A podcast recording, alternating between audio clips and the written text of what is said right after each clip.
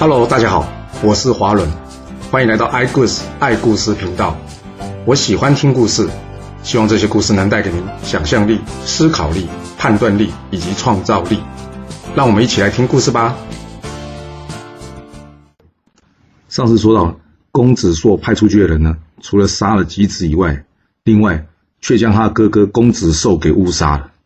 哇，你想想看，这老板派他们出去做事，把事情办成这个样子，该如何向他老板解释呢？什么解释都不用。这一帮人呢，虽然是坏蛋，但是并不是笨蛋啊。他们平常呢，一定有听到这公子硕呢说呢，他也讨厌他的哥哥公子寿。要是他们真的担心呢，公子硕会怪罪他，就干脆不跟他讲说公子寿已经被杀死了嘛。没错。他们把这个公子寿跟吉子的头呢一起拿去给这公子硕了，而这公子硕呢有没有处罚他们？果然他没有处罚他们，他呢还好好的奖赏了他们呢。因为这些人误打误撞呢，反而一次解决他两个问题了。这公子硕之后呢，将这个事情向他母亲报告，他母亲一听，哈，你哥哥公子硕被杀，哇，他母亲心里非常的难过。但是公子硕在旁边安慰他呢。不管怎么说，这吉子总是除掉了嘛。这宣江一想也没错，毕竟呢，这吉子是个眼中钉，能将吉子除掉呢，总算放下了心中的大石头了。不过宣江呢，跟着公子硕讲，你父亲呢，非常的喜欢这公子寿，这件事先不要告诉你父亲知道了吗？这公子硕回答母亲说：“好，我了解了。”但是这纸能包得住火吗？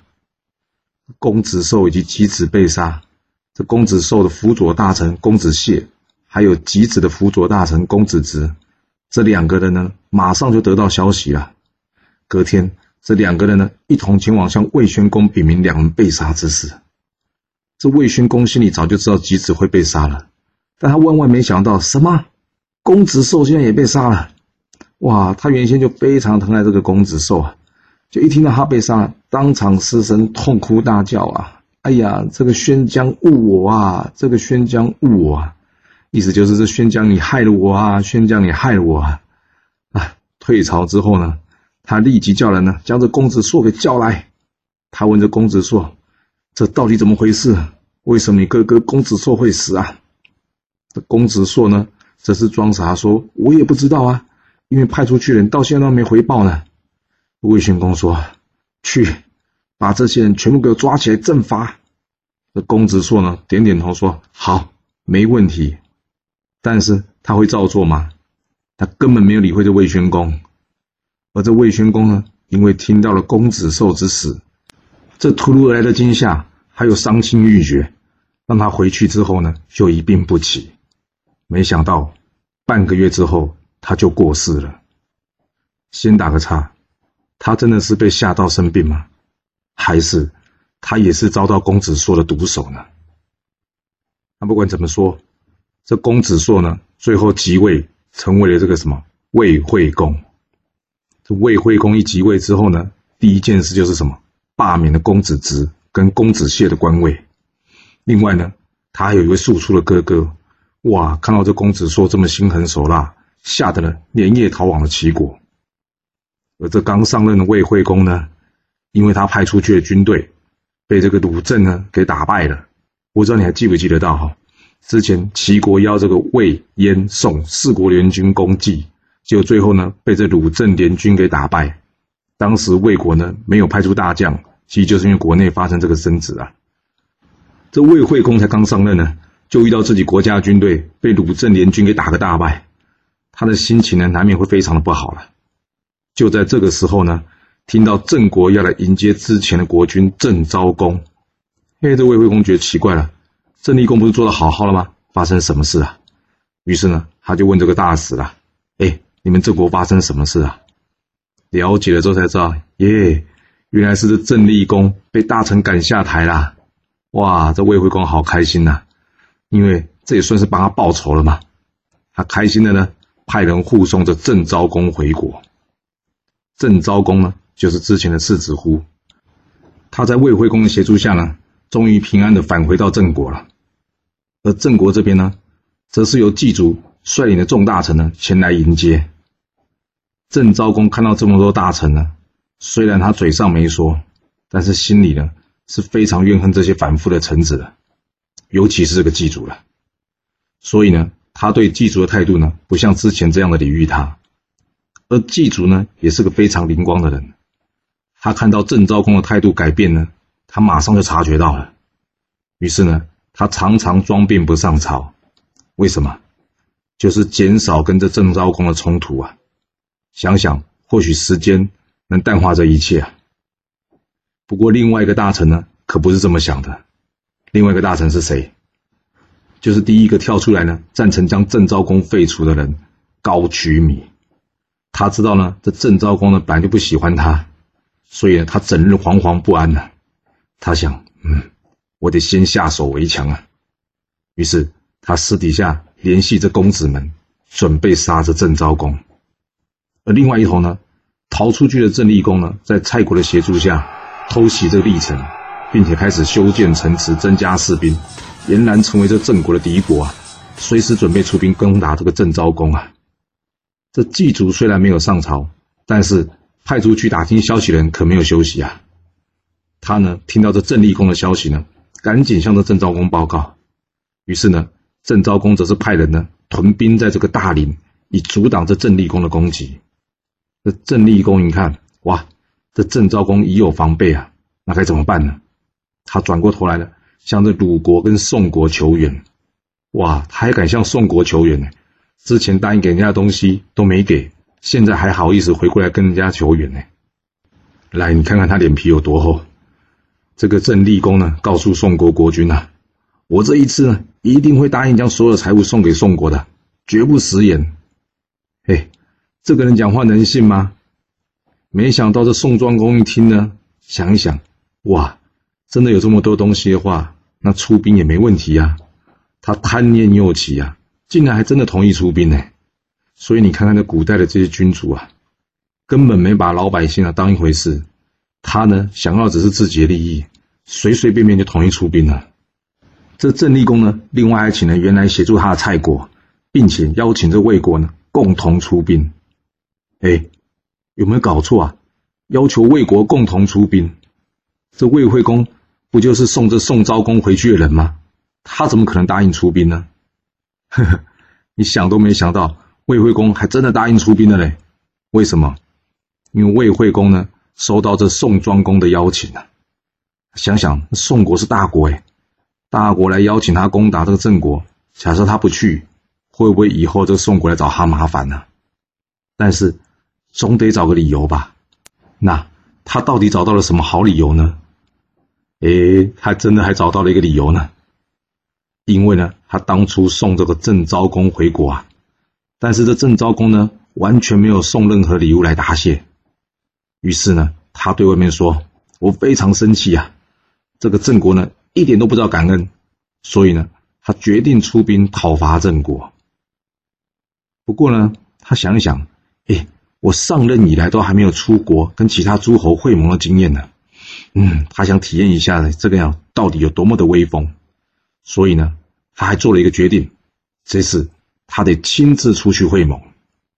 哈哈，你看看这魏惠公啊，他完全没有搞清楚哎，因为怎么样，他的位置根本还没坐稳，他没坐稳位置，竟然敢放下国政跑出去显威风啊！还记得之前周须跟石后的事情吗？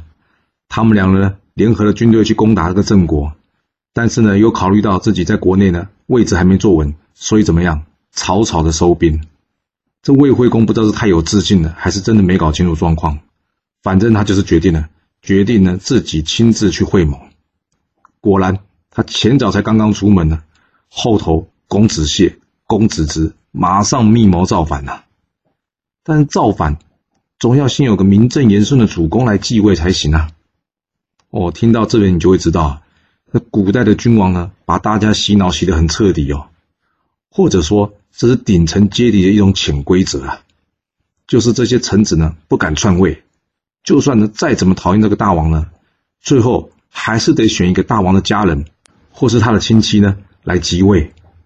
换句话说，就是不管你怎么换呐，王室的主导权永远不会动摇的。所以呢，汤伐桀，武王伐纣，算是当时呢打破思想的高难度挑战了。啊我们回头说这公子直跟公子燮吧，他们两个人正在讨论，忽然呢，这大夫宁贵来了。大夫宁贵呢，一看到这两人，打开天窗说亮话，他问这两个人说：“你们两人难道忘了吉子还有公子寿的冤情了吗？今天主公好不容易出国了。”真是千载难逢机会，你们两个在这边干什么？为什么还不动手啊？这公子直跟公子燮呢，告诉这大夫宁贵说：“哎，我们两个人现在就在准备这件事啊，但是现在有个问题啊，就是我们要推举谁来做新的主公啊？”这大夫宁贵说：“我看公子钱某本性仁厚，又是周天子的女婿，若让他即位呢，国人不会有意见的。”说到这里，你有没有想过一件事啊？这公子直、公子燮难道是第一天准备报仇吗？结果连这主人是谁，他们都没准备好，表示这两个人做事怎么样，没有仔细去考虑呢？反正这大夫宁贵呢，还比他们有主见一点。但不管怎么说呢，三个人呢决定共同着手推翻这魏惠公，于是歃血为盟。他们一面呢找人假传消息，说这魏惠公呢在出兵讨伐郑国的战争中战死，然后呢派人去迎接这公子钱谋回来即位。等到百官朝贺新君，大势已定之后呢，他们在对外宣布魏惠公杀了两个哥哥，还有气死他父亲的恶行啊。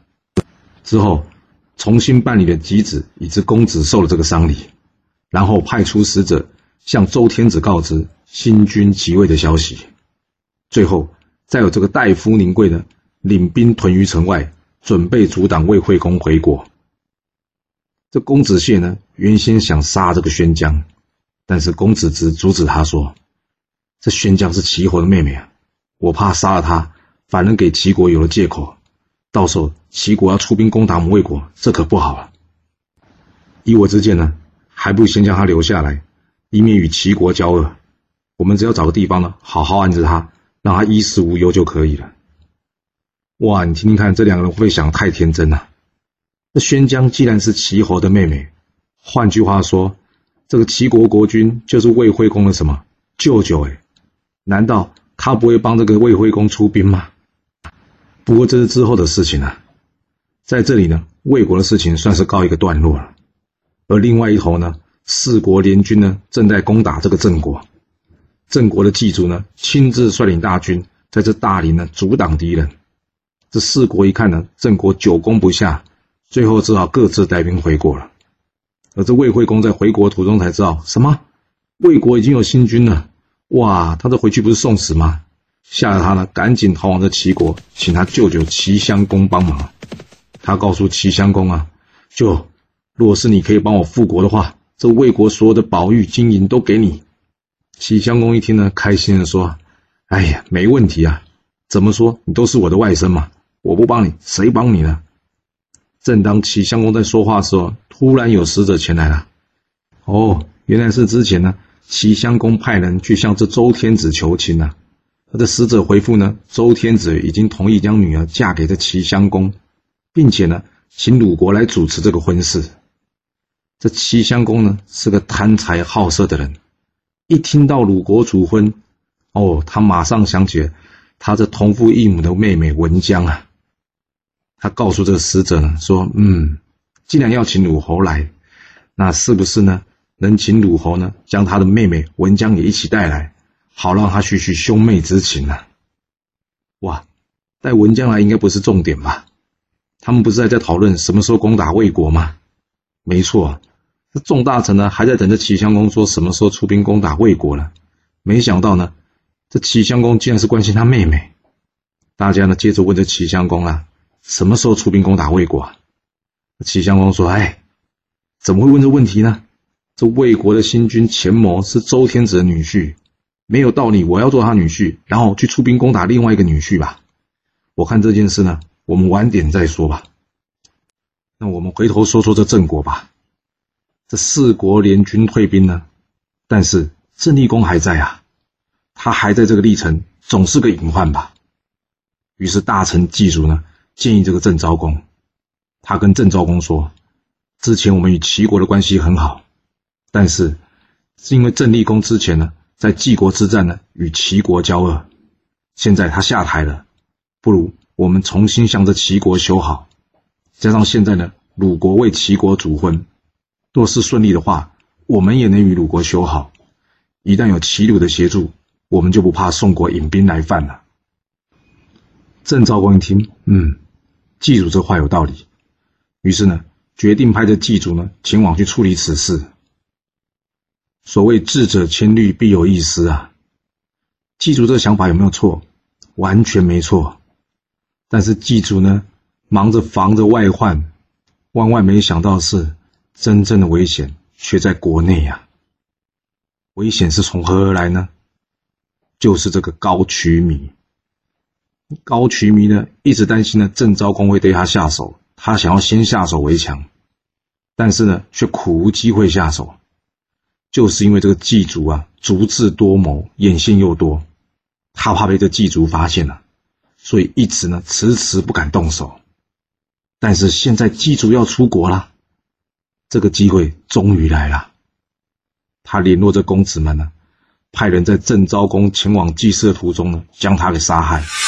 并且对外说呢，郑昭公是被盗贼所杀，之后让公子门即位，成为郑国的新君，并且呢，马上派人将这祭祖呢叫回郑国。哎，这可怜的郑昭公啊，回国不到三年就被人杀害了。这郑昭公被杀的消息呢，还没有传到祭祖这，不过祭祖呢已经到齐襄公这里来了。齐襄公呢，开心的接待他。没想到呢，到了一半却听到什么公子们弑君篡位，哇！他非常生气呢，准备出兵攻打这个郑国。不过因为有人通报呢，鲁侯已经快到齐国了。齐襄公想到，哎，不对啊，结婚这件事更重要，所以呢，他暂时搁下郑国的事情呢，去迎接这个鲁侯了。那这鲁桓公呢，就是之前公子辉弑君，而后即位的这公子轨啊。他在出国之前呢。大臣有建议他说：“主公不可以带着夫人文姜随行的，没有这样的规矩，不合礼法。就算他说他是回去归宁吧，按照礼法要父母在，女儿才有归宁呢。现在他父母俱亡，俱亡就是都死掉的意思了，那就没有归宁的说法了。不过呢，这鲁桓公因为非常宠爱这文姜啊，加上这文姜一直要求，所以呢，鲁桓公没有理会大臣的建议。”坚持呢，还是要带文姜去这个齐国。他一到齐国呢，见到这齐襄公，说明了迎亲的事情。双方互相寒暄了几句之后呢，齐襄公请他吃饭。吃完饭之后呢，这文姜呢，假装说要与之前的朋友会面而离开，留下这鲁桓公一人。没想到呢，这文姜一去呢，到了隔天日上三竿都还没有回来啊！这鲁桓公心想：怎么会这样呢？我的老婆出去隔夜未归，于是呢找人去打听，才知道这齐襄公呢跟文姜呢可能发生乱伦的事情了。哇，这鲁桓公一听呢，好后悔带他来啊！更多的是呢，他非常的生气呢。正在这气头上呢，他看到这文姜回来了，于是他就忍不住的上前仔细的去盘问他。这文姜哪里会想到啊，之前对他一直百依百顺，这鲁桓公啊。突然间回来质问他，所以他答得支支吾吾的，这答话的内容跟他一同前去的宫女呢完全对不上来。这鲁桓公再笨也知道出事了，但是他现在人在齐国，能说什么呢？于是呢，他决定随便找个理由，请人告诉这齐襄公，他呢要赶紧离开齐国，回到鲁国去。而这齐襄公呢，做贼心虚，早就安排这心腹呢，十之分鲁呢。在送这文姜回去的时候呢，去留心一下鲁桓公有没有多说什么。就这十之愤怒告诉他呢，哦，主公，我看这鲁桓公好像不是很高兴在质问文姜哦。不过因为有段距离，我听不清楚啊。那齐桓公一听到，嗯，质问文姜啊，心里一想，不妙哎，东窗事发，这该如何是好呢？干脆一不做二不休，杀了这个鲁桓公。他呢，叫人去请这鲁桓公来，说呢要为他践行。这鲁桓公原先是不想去的，不过经过这齐襄公再三的邀请呢，他实在没办法，也只好答应了。哇，你看这鲁桓公，他完全没有想到，哎，齐襄公是有可能要杀了他的。既然只因为齐襄公盛情难却，不好拒绝而前去赴约，那他会怎么样呢？到了齐襄公那里啊，这鲁桓公因为心情不好了，喝了个大醉。离开的时候呢，齐襄公呢要他的将军彭生啊，就之前说这个万夫莫敌这个将军彭生啊，依照计划送鲁桓公一程。彭生呢，对于上次在晋国之战呢，被这鲁国呢用箭所伤，早就怀恨在心了。就在这送鲁桓公回去城的路程中呢，眼看就快回到城中了。这时，力大如牛的彭生呢，用力一扯，当场将那鲁桓公的手呢给拔断了。鲁桓公呢痛得大叫一声：“哇！”这血喷了出来，血流如注，当场死亡。彭生呢就对外宣称说：“鲁桓公喝酒出事了，赶紧进城急救。”在旁的人哪里不知道事有蹊跷啊？因为车上流了那么多血嘛。但是大家都知道彭生厉害啊，所以没人敢说话。之后呢？齐襄公回城呢，他还假装是突然间听到鲁桓公暴毙啊，惺惺作态的在那边难过的为他入殓，并且呢，准备请人将这鲁桓公呢送回去鲁国。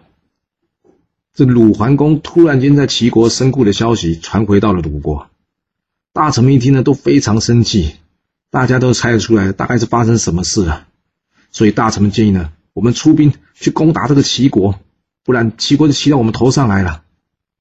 这个大夫生奴呢，问着谋士师伯说：“师伯，你觉得我们出兵讨伐齐国好吗？”师伯说：“这件事呢是个丢脸的事情，而且暂时无法证实。若是我们因此出兵呢，不是让其他诸侯都知道这件事吗？而且名不正言不顺，去攻打齐国也不太好。加上现在呢，鲁国弱，齐国强。”若是打不赢，还将成为国际笑柄呢。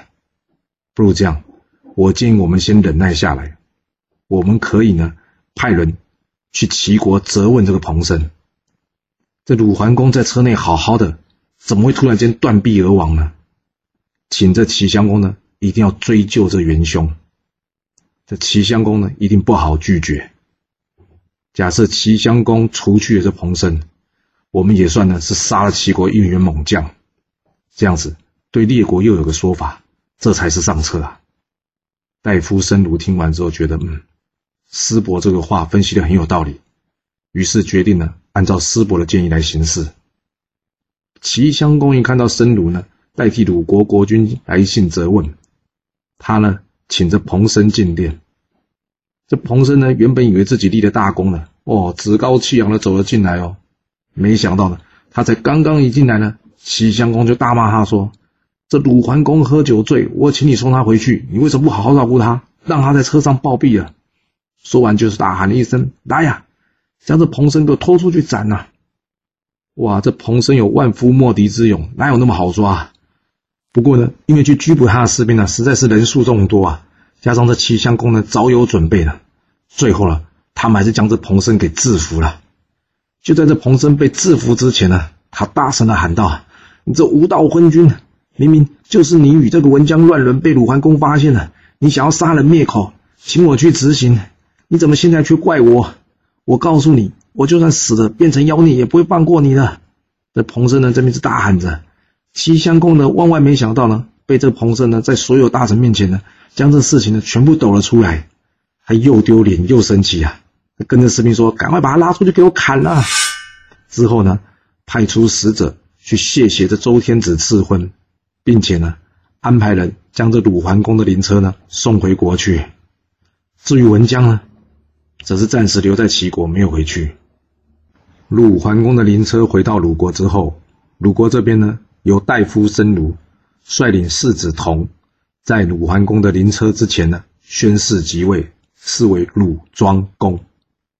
鲁庄公呢，任命鲁桓公所有的儿子。也就是他所有的兄弟呢，出任官职，并且按照大夫深入的建议，任命师伯为上士。在这初步安排完成之后呢，鲁庄公问这齐国迎婚之事该如何处理啊？师伯告诉这鲁庄公说：“我们鲁国呢，现在有三个国耻。”鲁庄公一听，三个国耻，你倒是说来听听看，是哪三个啊？师伯接着说了：“这先君虽然入殓，但是四己流言都说先君弑君篡位，这个恶名一日未除，就是一种耻辱。”另外，先君夫人还停留在齐国没有回来，这是第二个耻辱。第三个是，齐国既然是我们的仇敌，若我们为他主婚，则是给列国看笑话；若不帮他主婚呢，则是有违王命，又不可以。现在不知如何是好，是第三个耻辱。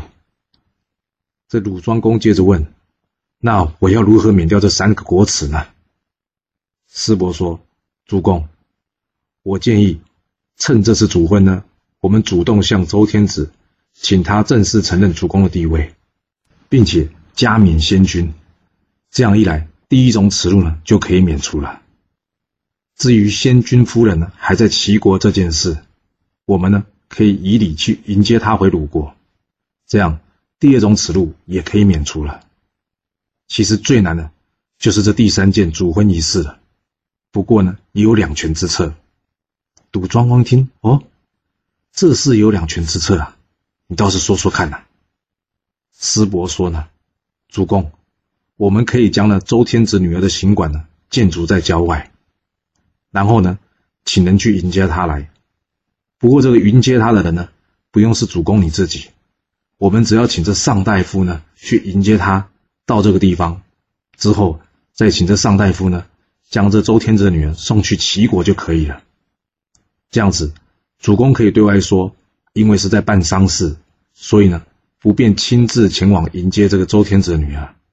但是呢，派了大臣前往，这样一来没有违背王命，二来呢也可以免除其他各国来看笑话。最重要是呢，这符合了扶丧期间的礼仪呀。鲁庄公一听完之后呢，松了一口气，嗯。申鲁啊，你说这师伯智谋过人，看来是真的啊。于是呢，便按照师伯的建议呢，一一进行。这鲁庄公能顺利的免除三个国耻吗？而这鲁国与齐国的关系会如何的发展呢？我们要到下次才能跟各位说喽。好了，今天就先说到这。若喜欢我的故事，记得动动您的手指。给我五星评价，或是追踪、订阅以及分享哦。当然，也欢迎您留言分享你对这一集的想法，或是你也可以请我喝一杯咖啡或是饮料，让我有持续创作的动力。其实历史就是顶层阶级的生活记录，了解他们的思考方式以及作业模式，才有机会改变您的未来。谢谢您来听我说故事，我们下次再见喽。